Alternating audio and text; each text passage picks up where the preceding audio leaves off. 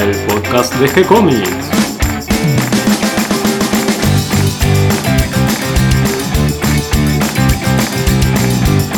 Muy bienvenidos a un nuevo episodio de G-Comics, el podcast donde hablamos de todas las técnicas necesarias para realizar un cómic, cómo dibujar un manga y todo el conocimiento requerido para dibujar esa historieta que tenemos dando vuelta en la cabeza. Mi nombre es Gonzalo García, mi intención y la de todos los que hacemos G-Comics es colaborar con aquellos que estén interesados en avanzar, en progresar, en mejorar en su formación como dibujante de cómics.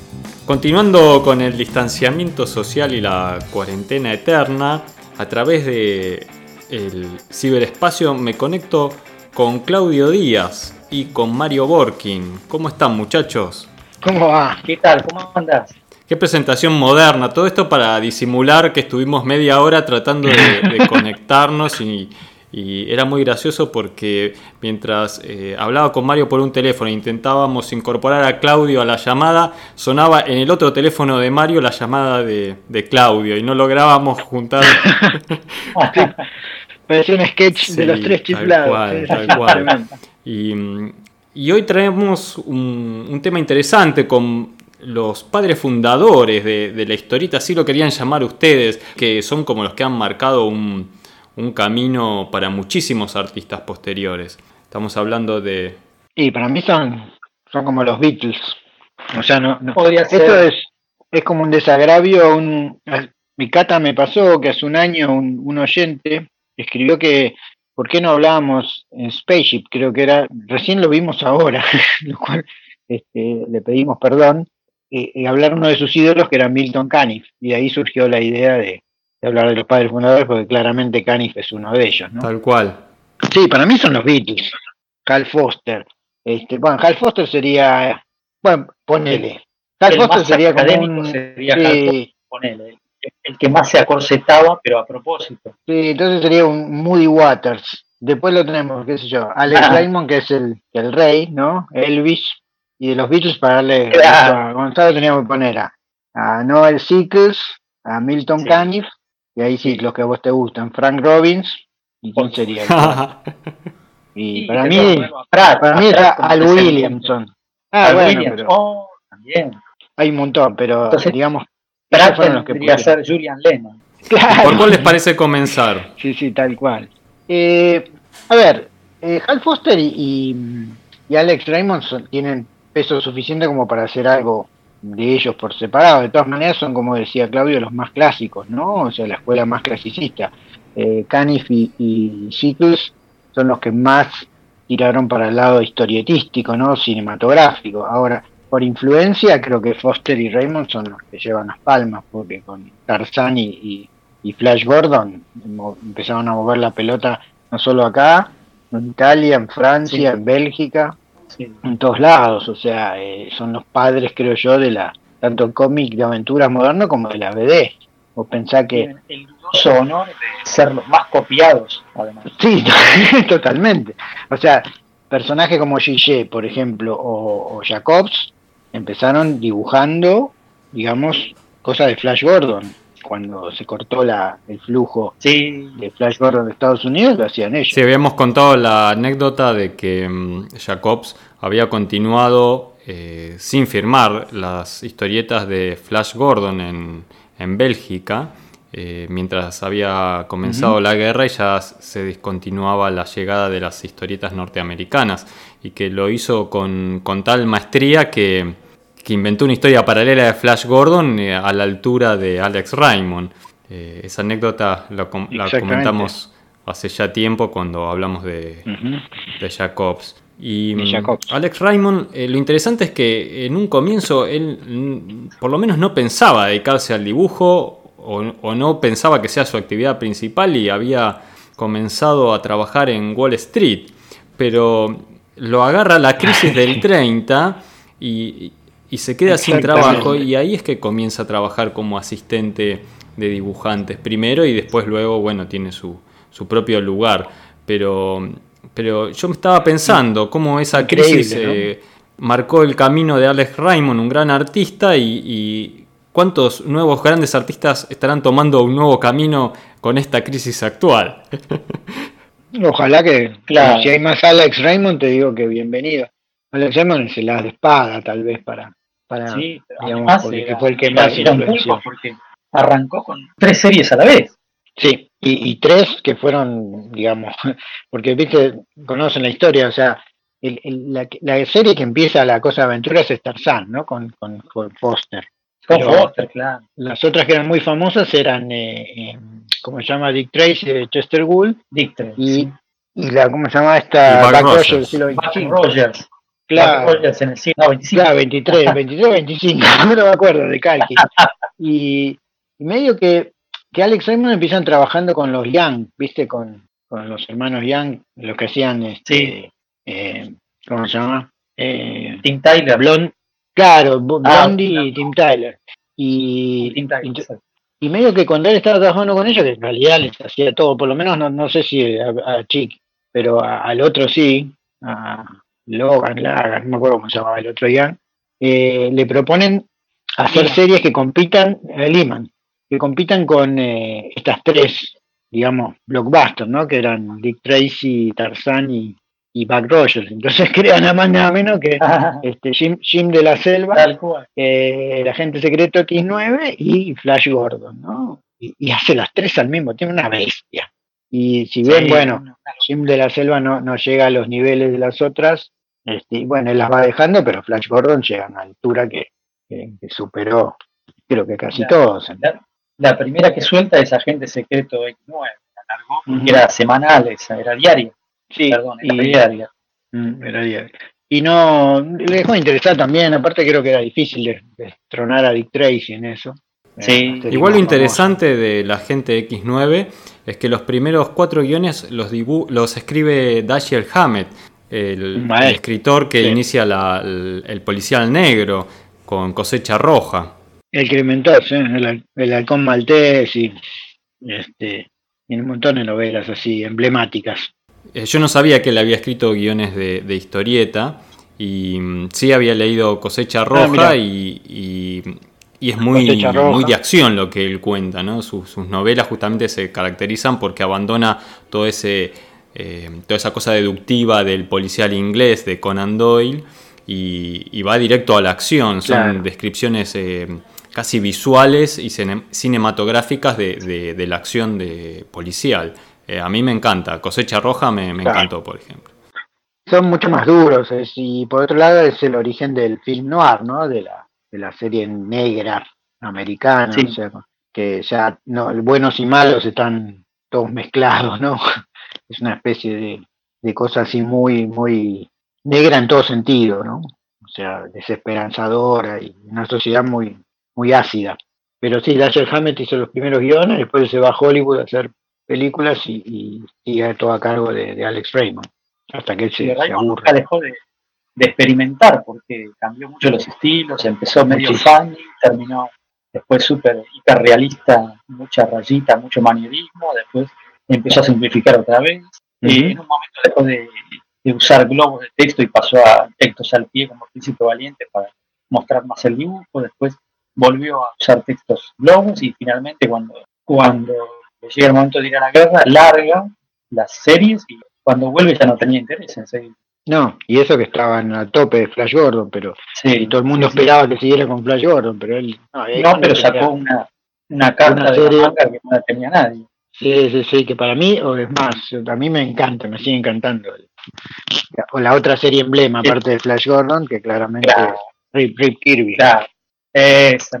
Lo que pasa es que en Flash Gordon eh, lo había reemplazado Dan Barry, que eh, no llega en el estilo a la sutileza que tiene Alex Raymond cuando, cuando dibuja la serie, pero sí tiene un dibujo muy bien plantado, muy contundente, muy claro para, para leer en, en una tira de un diario, que, tiene una impresión un poco más, más rústica y, menos detallada, donde tal vez se perdía un poco los grisados eh, y las tramas que hacía en Flash Gordon Alex Raymond.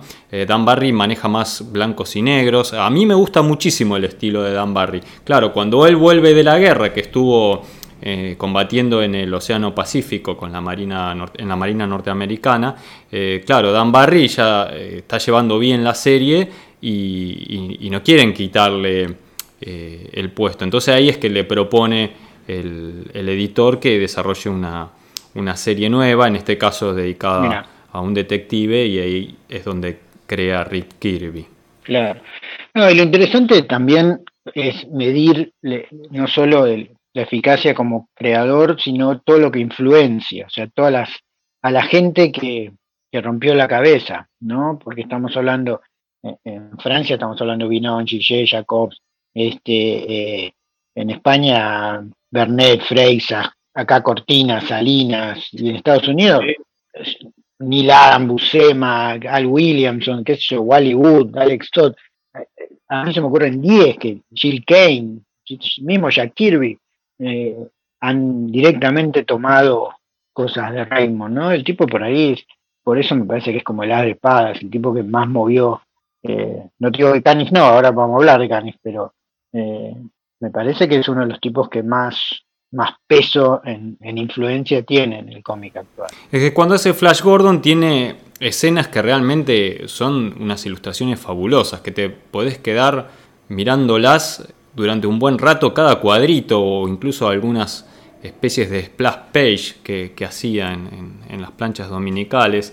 Y, y, en el caso de Rip Kirby, él después de la guerra eh, usa un poco más de negros, va un poco menos al tramado, es más contundente también con más espacios blancos.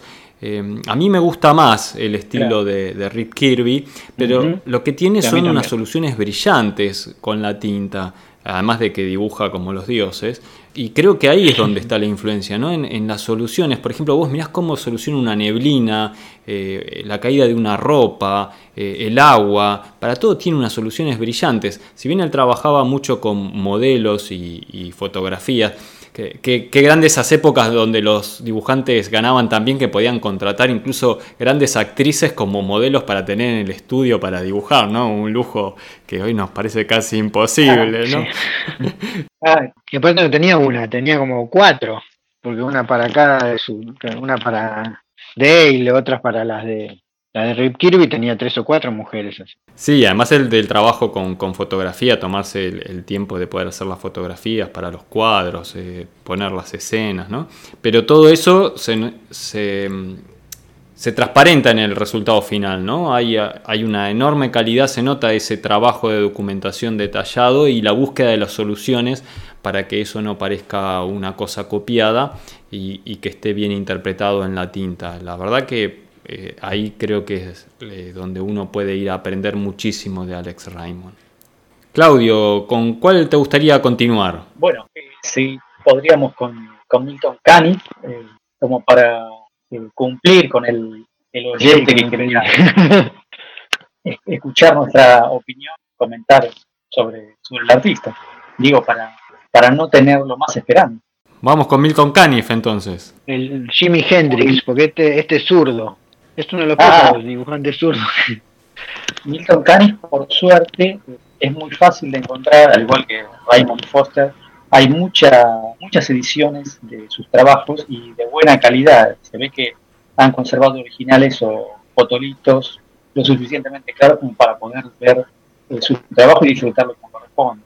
Eh, acá, en, acá en Argentina se publicó mucho y la primera vez que lo vi fue en las revistas de la editorial Record, porque salía en Piff y desde el principio publicaban Terry los Piratas. Acá tal vez conocimos a Milton Caniff a través de Hugo Pratt. Sí, sí. Sí, claro, sí, también, porque Pratt lo supo interpretar y trabajar, y, lo aprovechó y, y, trabajó más allá incluso de la influencia que tenía, con que desarrolló una imagen propia Pratt de lo que hacía Caniff. Claro, pero el corto maltés le debe muchísimo sí, sí, a Terry cuando empieza eh, los piratas, era como casi, en cierto modo, tenía personajes fan, graciosos, medio redonditos, y había un cierto grisado, como para, no estaba abocado todavía al que negro que conocimos después. Y no sé si ustedes sabían que eh, cuando el editor le propone hacer Terry los piratas, fue él el que puso y los piratas porque quería a toda costa que hubiera piratas en la serie. Algo que a, a no le interesaba mucho porque solo aparecen piratas muy de vez en cuando en la primera aventura y después te olvidas. Después están todo en China y los únicos piratas que aparecen son piratas chinos, piratas de río, piratas de, tierra adentro. Sí, porque él tenía una serie previa que, que trabajaba que era Dicky Dare, que era la que más le interesaba hacer, que era una especie de pseudo Tintín, ¿no? Un chico joven que ah, aventuras. Este, y sí, el otro creo que el editor requería que fuera en Medio Oriente o en, Oriente, lejano Oriente, porque era más exótico, entonces ahí metió la cosa de los piratas. Y creo que él no tenía ni idea de, cómo era la China y se tuvo que poner a documentarse y un poco eso le permitió también inventar todo ese mundo, porque él la verdad lo desconocía completamente y los personajes orientales que hace él son unos personajes eh, muy bien, muy bien logrados, pero al mismo tiempo muy fantasiosos. Sí, sí, sí, sí. Y a lo largo de los años fue puliendo su dibujo y fue saltando ese blanco y negro tan buscado, ese contraste tan, tan preciosista, que describe mucho, pero con pocos elementos. Eh, y, donde más se vio es precisamente en, en los personajes y en, sobre todo los personajes femeninos que creó. Sí, de hecho los personajes femeninos fueron tan famosos que durante la guerra, porque él no fue a la guerra porque estaba tenía una incapacidad, no me acuerdo cuál era, y entonces colaboró siempre con el ejército, y como los personajes femeninos eran tan fuertes, este Dragon Lady o qué sé yo, hizo todo para la época de la guerra como un compilado donde aparecían las mujeres y por una cuestión de copyright no podían ser las mismas, pero se llamaba Mail Call, no sé si lo viste. Sí, eh, sí, sí, sí y supongo que muchas de las mujeres habrán terminado pintadas en los aviones o qué sé yo, porque este, eran muy consumidas por los soldados en el terreno de la guerra. Incluso, él hizo participar a Terry en la guerra. Fue, el personaje fue creciendo. Una de las cosas también que, pocos dibujantes se atrevieron a hacer, más allá de Foster, eh, Cani fue el que hizo crecer a sus personajes de, chico ya adulto y, hacerlo eh, participar en la guerra. Lo interesante de Canif que a diferencia por ahí de Foster y Raymond, que son más ilustradores, de escuela más clásica, él se armó más con los, los diarios y, más con la historieta y más con el cine, me da la sensación, porque la verdad tiene un montón de. Yo me acuerdo y siempre se mencionan todas las, formas cinematográficas de contar y, muy poco diálogo en general, y lo resuelve muy bien. La verdad, en ese sentido es un maestro y creo que ha influenciado una gran cantidad, y por supuesto con la cosa de aviación, puso en marcha toda la cosa de aviación belga, ¿no? Eh, Winon, Charlier, cuando hicieron este, la primera serie de aviación. Eh, o la de Bagdani. Uy, se me fue la cabeza. Bagdani. Bagdani es una copia de Terry, los pilotas cuando ya Terry volaba, ¿no? En la Fuerza Aérea. Yo coincido con vos, Mario, que es un muy buen narrador. Eh, a mí tal vez como dibujante no, no, me impresiona tanto, pero sí como narrador. Es realmente todo un historietista. Eh, además del buen manejo de blancos y negros, que lo hace de una manera impecable, y de la línea potente que tiene con el pincel, que por eso eh, hace unas mujeres tan, tan, tan bellas, ¿no? porque esa línea modulada, suave del pincel y tan bien manejada, eh, exalta la figura femenina. él además era un gran narrador. Yo me acuerdo que una vez cuando hace muchos años, vos trajiste unas revistas, creo que eran de El Dibujante, y había una página eh, que después me gustaría que la busques, a ver si la tenés para que la, pongamos en, las imágenes que acompañan al audio, donde es una escena muda de, de él despidiéndose y toda la escena está narrada con las huellas en la nieve es una maravilla, es impecable. es brillante. Y yo creo que él ha influenciado hasta, debe haber influenciado muchos este, cineastas, porque la verdad que la influencia fue mutua, ¿no? Él debe haber tomado de algunos, pero otros seguramente, especialmente cineastas de la época del 80, deben haber tomado mucho de la forma de narrar. Esa, esa es impecable. Creo que son ocho, ocho viñetas que cuentan todo y no hay ni una ni un texto. Y lo que decimos de las mujeres es que todas las mujeres, él creo que casi inventó la, la femme fatal, ¿no? De, las historietas, ¿no? Porque son todas así exóticas, raras, muy, muy seductoras, subjetivas y siempre en el borde, ¿no?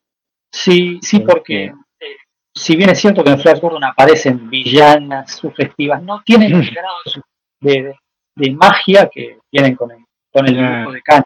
para, para Raymond eran un elemento más, venía, aparecía, desaparecía, flirteaba con Flash Gordon, chao. Pero no, Canif los trabajó, las trabajó mucho más. Sí, sí, sí, totalmente. Logró que uno se encariñara con los personajes. Sí, sí, como vos decís, tienen crecimiento, o sea, realmente hay mucho cambio psicológico de los personajes. La verdad que es unas pocas series donde los personajes van envejeciendo y van creciendo, pero bien. Es, es la verdad que es notable lo el trabajo de Canif es, señero. Yo a, que me gustaría incluir con Canif es a Noel Sickles, que por ahí la mayoría de la gente no lo conoce. No, es cierto. Pero yo creo que Sickles es el que le enseña a Canif el oscuro, o sea, ser blancos y negros, porque vos ves el dibujo de Dicky Dare y después ves cuando trabajó con Sickles, que era un, amigo de él, trabajaron juntos un tiempo, eh, Sickles venía a dibujar una serie llamada Scorchy Smith, que también era un, aviador, y Sickles para mí es un dibujante, es un Messi del dibujo, es impresionante cómo dibuja, lo que pasa que se dedicó más a la ilustración porque ganaba poca plata en los cómics y, pero el tiempo que me parece que trabajaron juntos, yo creo que a, a Canif lo influenció enormemente. Y muchos de los negros que él pone y cómo resuelve son como Sickles contaba las cosas. Sickles es, es difícil de encontrar, no es difícil de encontrar, pero en general trabajaba para Reader Digest, Life, todas para las revistas de la época. Y todas las escenas de guerra que, él dibuja son impresionantes. Para mí era mejor dibujante incluso que, que Canif. Ellos tenían un estudio juntos, ¿no? Sí, tenían un estudio juntos, trabajaban varios años juntos. Y de hecho hicieron, trabajaban más que en publicidad, tienen una serie que se hizo muy famosa. la serie es absurda porque era un, vendían una cosa que era un pseudo café y trataban de ah. ubicarlo en la gente diciendo que el café había gente que le traía dolor de cabeza, pesadillas, qué sé yo. Entonces era como un malo que era de este, era la cefalea del café, no me acuerdo cómo se llamaba el tipo. Entonces este, lo dibujaban juntos. Y, la verdad que los dos se han influenciado entre sí, yo creo, porque Sickles era más ilustrador y el otro era más narrador, pero creo que, que Canif cambió muchísimo el estilo con, con Sickles al lado. Después, lo interesante es que los habían convocado, ¿te acuerdas cuando aparece Operación Dragón en los 70? Y Bruce Lee se hace famoso. Sí. Un, no, sé quién los, lo juntó para hacer la vida de Bruce Lee o, o, una serie de Bruce Lee y se pusieron a trabajar juntos, pero al final no prosperó. Oh. Pero la verdad que era un dúo realmente Simon and Garfunkel, sí, realmente. Sí. Este, los dos me parecen brillantes. Bueno, ellos dos es que viajan juntos a Nueva York, donde después desarrollan toda su carrera. Eh, y, sí, claro, exactamente, exactamente. Así que sí, eh, eh, fue un, una sinergia especial que se, que se que se generó entre los dos para, iniciar la carrera de cada uno, ¿no? influyéndose mutuamente. Sí, seguro. Hablando de Milton Caniff, ¿no? faltó también nombrar otra de sus series, que es la de Steve Canyon. Ah, Justamente ahí eh, él desarrolla la, historia de un piloto de la Fuerza Aérea en la Guerra de Corea. Eh, mm. Me pasa que él tiene cierto problema con Terry, es más que nada que creo que él no tenía los derechos, lo tenía el King Fitch, no sé cuál era el sindicato. y medio que, digamos, o sea, ahí lo, empiezan a sonar. Y entonces él medio se enoja y, arma una serie él que lo puede hacer por fuera del, sindicato para poder, porque si no, no, ganaba nada, que es lo que empieza a pasar después, ¿no? Con los autores. Claro. En una época ganaban muchísimo, pero después de la guerra empezaron a ganar menos. Casualmente se va dando bueno, igual tardó un poco más en suceder lo contrario en el comic book. En el comic book al principio no se ganaban monedas y recién después de los 70 empezaron a ganar dinero con el comic book, de los 60 en adelante. O sea, es como que se dio el caso inverso. la jerarquía y el dinero que les daban las tiras diarias o las páginas dominicales era impresionante comparado con lo poco que se ganaba en el comic book al principio. Exacto. Y Steve Canyon es, es buenísima. Eh, digamos, es como un personaje un poco más, más aventurero, ¿no? Menos, menos ligado a la, a la Segunda Guerra, como vos decís, es un piloto de Corea, y empieza a tener aventuras más, es como ya empiezan a aparecer en el ABD, viste, los, los aviadores, pero que participan más como en policiales o intrigas, o que obviamente después sí. Este, creo que el máximo exponente de eso es tu, tu adorado Frank Robbins con Johnny Hazard, ¿no? No, bueno, es Frank que creo que lo lleva a su máxima expresión. Sí. Porque Johnny Hazard es una especie de Tintín, pero yo decía mezclado con Steve Canyon, ¿no? En el caso de Steve Canyon, vos sabés que él contrató como asistente, eh, es muy común en, las historietas que un dibujante que, lleva una producción importante necesita que, lo, que le den una mano, ¿no? Tanto dibujando fondos, entintando. En el caso de Steve Canyon, él hacía los personajes principales y tenía un ayudante que era Dick Rockwell, que era un sobrino de Norman Rockwell, que fue el dibujante que después continuó la serie Steve Canyon cuando ya la dejó de dibujar Milton Caniff. Y en el caso de Frank Robbins con Johnny Hazard, pues sabes que Johnny Hazard es anterior a Steve Canyon. Eh, uno los. ¿Ah, sí? Sí, ve los dos y y los ve muy parecidos. Y parece que Frank Robbins se, copió el personaje de, Steve Canyon de, Milton Caniff. Pero me parece que, si bien Frank Robbins claramente tiene un estilo muy influenciado por Milton Caniff, o naturalmente le sale muy igual, em, la, historia originalmente de Johnny Hazard eh, es como tres años anterior en la publicación a Steve Canyon. Así que creo que ahí en ese caso Milton Caniff se inspira en, en Frank Robbins. Eh, bueno, perdón, perdón. Pero bueno, no sé, no sé, este- es, lo que yo alcanzo a entender. Eh, lo de Frank Robbins a mí me parece que tal vez no llega al nivel como historietista de Milton Caniff, de reconocimiento seguro que no, tal vez tampoco en, cuanto a, carrera y a calidad del trabajo, pero sí es un gran dibujante, maneja muy bien el pincel, los blancos y negros. A mí me gusta muchísimo cómo dibuja los personajes. No, yo puedo decir una infidencia, a mí me gusta más Johnny Hazard que... Bueno, es lo que a mí me pasa, es lo que a mí me pasa. y mm, yo no sabía que Frank Robbins eh, había dibujado durante bastante tiempo Scorchy y Smith. O sea, había continuado el trabajo de Sickles. Sí, tenés razón. En el 39, él, cuando Sickles deja de hacer Scorchy Smith, él la sigue, ¿cierto? Eh, y otro dato es que Frank Robbins, eh, además, eh, es un reconocido pintor, con varias obras expuestas en museos e incluso con premios importantes en pintura. otro detalle que yo no sabía. Y, y que luego Frank Robbins, cuando abandona Johnny Hazard, eh, empieza a trabajar como guionista para la DC Comics. Hace guiones de Superboy y de Batman. Y luego en el año 75 pasa a ser guionista pero de Marvel. Ahí trabaja en la serie eh, Invaders. Eh, también escribió guiones de Capitán América, Ghost Rider, entre muchos otros. Así que Frank Robbins es un personaje que tal vez uno no, lo destaca tanto, pero creo que es un enorme artista eh, a mí me hubiese gustado más que siguiera dibujando, tal vez eh, que no escriba tanto y siga dibujando, pero se ve que a él le tiró mucho la pintura y, por eso se fue hacia el lado de, la escritura en los guiones. Mira, bueno, es lo que pasa con Noel Ciclos. Noel Ciclos se, dedica a la, ilustración y también, y, en la última parte de su vida se dedicó a hacerse como pinturas del oeste, del Far West. Y hubiera sido un top historietista si hubiera seguido haciendo historieta, pero bueno, son, son artistas recontra completos y por eso influencian tanto, ¿no? Porque eh, son muy talentosos. Sí, creo que de todos estos artistas lo que podemos decir es que ha influido a, muchísimos dibujantes que, lo siguieron. En el caso de Milton Caniff, como dijimos, Hugo Pratt, pero también fue una referencia muy importante, por ejemplo, para Alberto Brexia. Eh, él siempre lo nombraba me y nos contaba que él aprendió muchísimo eh, del manejo de blancos y negros, del trabajo de Milton Caniff. Siempre nos, habló de, Terry y los Piratas como una obra que él tomó de referencia y nos comentaba que en el manejo de blancos y negros tengamos en cuenta el concepto del tablero de, ajedrez y para eso nos mostraba unos cuadritos dibujados de, de Milton Caniff, donde ponía muchos de sus personajes de Terry y los Piratas, donde justamente se veía claramente cómo ponía un blanco, después una figura con negros, otra figura con blancos, otras figuras con negros.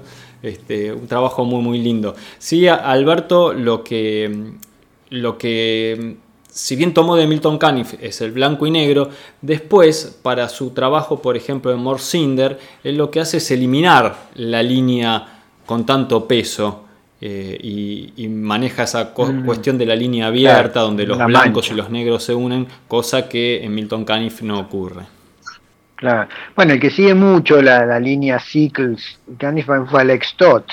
Viste que Alex Todd tiene una serie Bravo, que es también un piloto y tiene un manejo parecido. las siluetas de Canif son impresionantes, ¿no? Viste los trabajos así en negro de, aviones o de soldados, impecable. Bueno, ahí hay otro concepto súper importante, ¿no? Para el dibujo, que es que la silueta de la figura siempre tiene que ser interesante. Sí, es cierto. Otro dibujante argentino que también se vio influenciado en esta escuela y lo estamos nombrando es Lito Fernández. Tienes razón. Bueno, Lito Fernández eh, es casi un Milton Caniff eh, cuando hace precinto 56, ¿no? y sí, no, yo creo que hay muy pocos, digamos, dibujantes que hayan escapado un poco a la influencia de alguno de estos grandes. Por eso realmente son como los padres fundadores. Han influenciado muchísima gente. Yo creo que es un antes y un después. Nombramos a Foster también, pero no lo incluimos en nuestro, en nuestro listado para hablar hoy. Eh, tal vez, Claudio, vos querés decir eh, algunas palabras, aunque sea algunos pequeños datos sobre Foster, para, para que no lo dejemos olvidado en esta lista. No, claro, claro. A, Foster todo el mundo sabe que lo reverencio como un genio absoluto.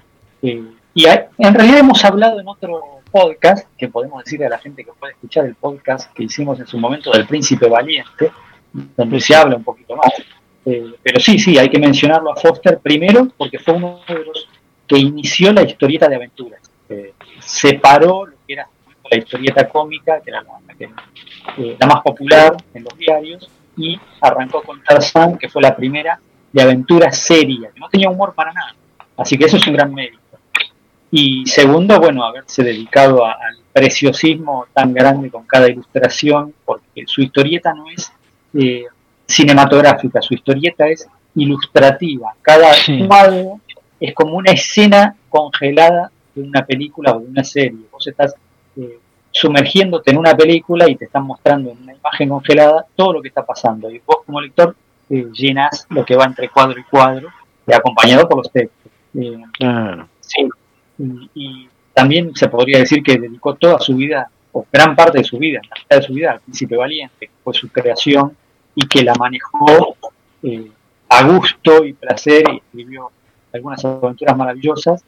Eh, lo controló prácticamente hasta el final de su vida, porque creo que fallece apenas un año después de dedicarse del trabajo en Príncipe Valiente, como guionista. Ya no dibujaba, pero seguía siendo guionista. Y eran muy buenos guiones. A veces uno no se da cuenta eh, uno puede tender a pensar que las páginas dominicales siempre están basadas más en el dibujo y en la, impresión que usan el lector a través de la imagen, pero hubo muchos grandes eh, dibujantes, Foster fue uno de ellos, que supo escribir grandes historias, grandes guiones en, sus aventuras. Y el último que me gustaría mencionar de estos grandes creadores, que no es muy conocido por la gente y tiene mucho que ver con Foster, es eh, Frank Godwin porque Frank mm. Godwin arranca en los años 20 como ilustrador, ilustrando libros clásicos como Robinson Crusoe, La Isla del Tesoro, Robin Hood, y uno que va a ser fundamental que es eh, Los Caballeros del Rey Arturo. Las ilustraciones que hizo para este libro fueron eh, fundamento básico para lo que Foster hizo después. Eh, y volviendo a Godwin, él deja la ilustración cuando le ofrecen hacer algunas eh, páginas dominicales y tiras diarias. La primera va a ser Connie, que es un personaje, una periodista mujer, que va a ser una de las primeras eh, mujeres fuertes de la historieta. Allá en 1927 arranca, es como una flapper al principio, de estas chicas liberadas en los años 20, eh, y se va a ir transformando en una aventurera, eh, va a ir desarrollando aventuras distintas, primero policiales, después aventuras en todo el mundo, finalmente va a pasar a viajar por el espacio y su dibujo va a ir creciendo a, la par de lo que de los experimentos que hacía a nivel guion. Eh, por supuesto que el personaje es eh, una mujer absolutamente frontal, liberada, independiente y que va a estar, va a ser siempre ella la voz cantante y la que eh, lleva adelante las aventuras. Y además lo curioso es que este personaje no se deja vencer por, el clima de la aventura, a, diferencia de otros personajes contemporáneos que van a reaccionar con violencia. Ella siempre está fría y calculadora y, le va a enganchar la manera inteligente de resolver las aventuras, no, no haga los golpes como para distinguirse de, sus contemporáneos. Y para finalizar, Godwin, eh, cuando termina Connie, que la cancelan porque la distribuidora empieza a tener pérdidas, entonces empieza a cancelar las historietas, hace un, toque eh, dibujando aventuras de la Mujer Maravilla en la época, en fines de los 40, cuando todavía estaba Charles Morton. Y después va a dar el gran salto a otro personaje muy conocido que es Rusty Reed, también dibujado por él. Eh, y acá sí que se va a ver el contraste blanco y negro puro, pero tan fotográfico que no se puede creer. Rusty Reed es una de las, historietas eh, menos conocidas y, que más aprovecharon este blanco y negro para dar esa sensación fotográfica. Eh, tiene un preciosismo increíble. Yo lo recomiendo siempre porque el trabajo de, síntesis que logró en Rusty Reed no, no lo he visto en otros trabajos. No conozco ese trabajo, voy a buscarlo porque me dan ganas de, verlo. La verdad no lo tenía. No, yo tampoco. Algo más que podemos decir de todas estas eh, creaciones es que muchísimas eh, tuvieron una vida muy larga. Eh, historietas que comenzaron en los años 30, 40 y que se continuaron produciendo y publicando hasta los años 80, 90 incluso si bien muchas tuvieron una historia más corta, eh, qué sé yo, Flash Gordon, eh, por ejemplo, Steve mm. Canyon o, varias creaciones más, tuvieron eh, historias muy largas, Rip Kirby, y fueron dibujadas por, por varios artistas que sucedieron a, sus creadores, y además tuvieron y algunos artistas muy importantes. Sí, por supuesto. Y además también tuvieron varios eh, varios formatos, además del de historieta. Eh, tuvieron novelas, eh, series, series de televisión, series cinematográficas y películas. Ahí para cerrar yo quiero recordar la historieta, la película de Flash Gordon. yo era un niño de unos 8 o 9 años y conocí Flash Gordon no por las historietas, sino por la ah. película. Fui a verla al cine en San Miguel. La Guerra de las Galaxias, Lucas quería ser Flash Gordon, no consiguió los derechos. O sea que por no, por no conseguir los derechos inventó la guerra de la galaxia, pero su, su, su, su, digamos, su idea original era hacer una space opera como Flash Gordon.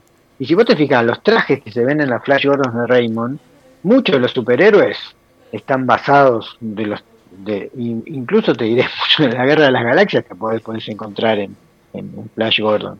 Es una serie señera y como vos decís, el merchandising es infinito y, y todavía sigue siendo una cosa importante aparte, bueno, de todo lo, eh, es un icono de la cultura pop. Sí, con esa película, además de conocer, el trabajo de Alex Raymond, también eh, conocí por primera vez eh, Queen.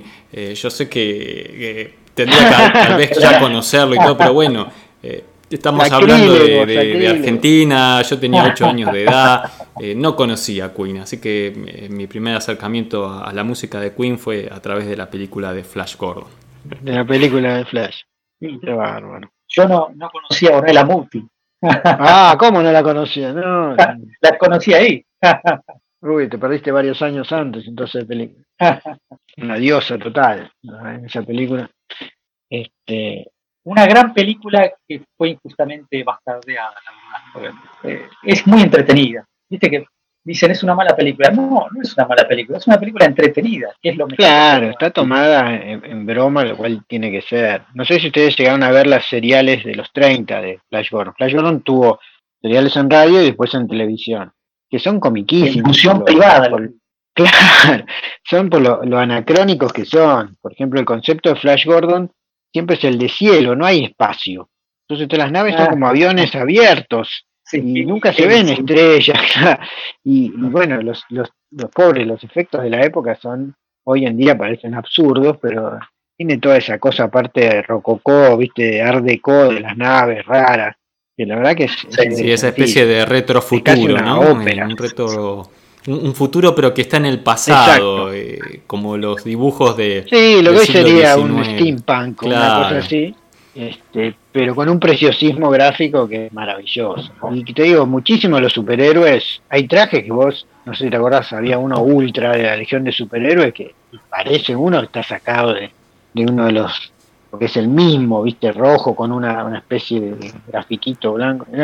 Este, ha, influenciado enormemente la, la, serie de superhéroes. Mismo Hawkman.